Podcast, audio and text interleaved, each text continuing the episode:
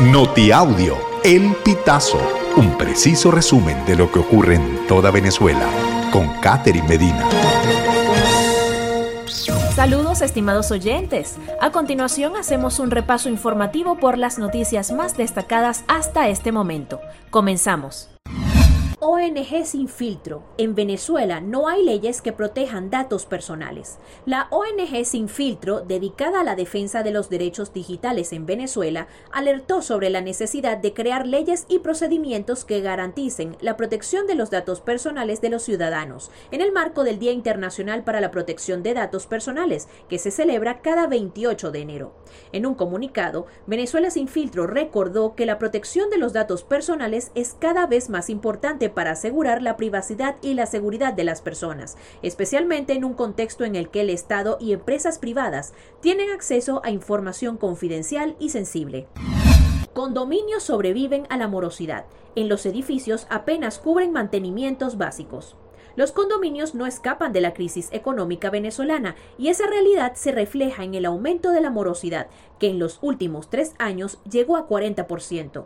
A su vez, eso se traduce en el deterioro de las infraestructuras, por lo que actualmente sobreviven haciendo los mantenimientos básicos o actividades alternativas como vendimias o alquiler de espacios comunes para recaudar fondos, de acuerdo con abogados expertos en el tema.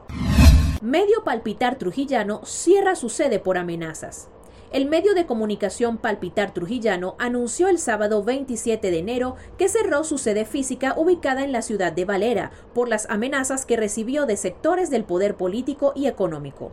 En un comunicado, el fundador y director del medio, Andrés Brisbarán, expresó su dolor por el desalojo, que deja sin un lugar de referencia a los ciudadanos que acudían a la sede para hacer sus denuncias. Reino Unido considera inhabilitación de María Corina Machado un paso atrás en la democracia. El subsecretario de Estado del Parlamento Británico para las Américas y el Caribe, David Rodley, rechazó la medida de inhabilitación política impuesta por el Tribunal Supremo de Justicia sobre la candidata presidencial unitaria de la oposición mayoritaria, María Corina Machado. El pueblo venezolano merece una elección justa y competitiva, enfatizó Rodley en la red social X, donde también pidió el respeto a los derechos humanos y la liberación de todos los presos políticos. Fundación Cuatro Gatos premia libro infantil de la escritora venezolana Mireya Taguas. Mireya Taguas, escritora venezolana y autora del newsletter Guayabo, siempre le tuvo fe. Eso lo dejó sentado al momento de anunciar en sus redes sociales que La cabeza de Tomás, libro sobre la imaginación de los niños, había sido merecedor de uno de los premios principales otorgados por la prestigiosa Fundación Cuatro Gatos, con sede en Miami, Florida. El premio anual de la Fundación Cuatro Gatos es muy importante para la literatura infantil. En esta edición participaron 1.243 títulos y, como cada año, eligen 20 ganadores en diversas categorías. El galardón, se lee en la página web de la Fundación, se instauró en 2014 para contribuir a la difusión y la lectura de libros de alta calidad creados por escritores e ilustradores iberoamericanos.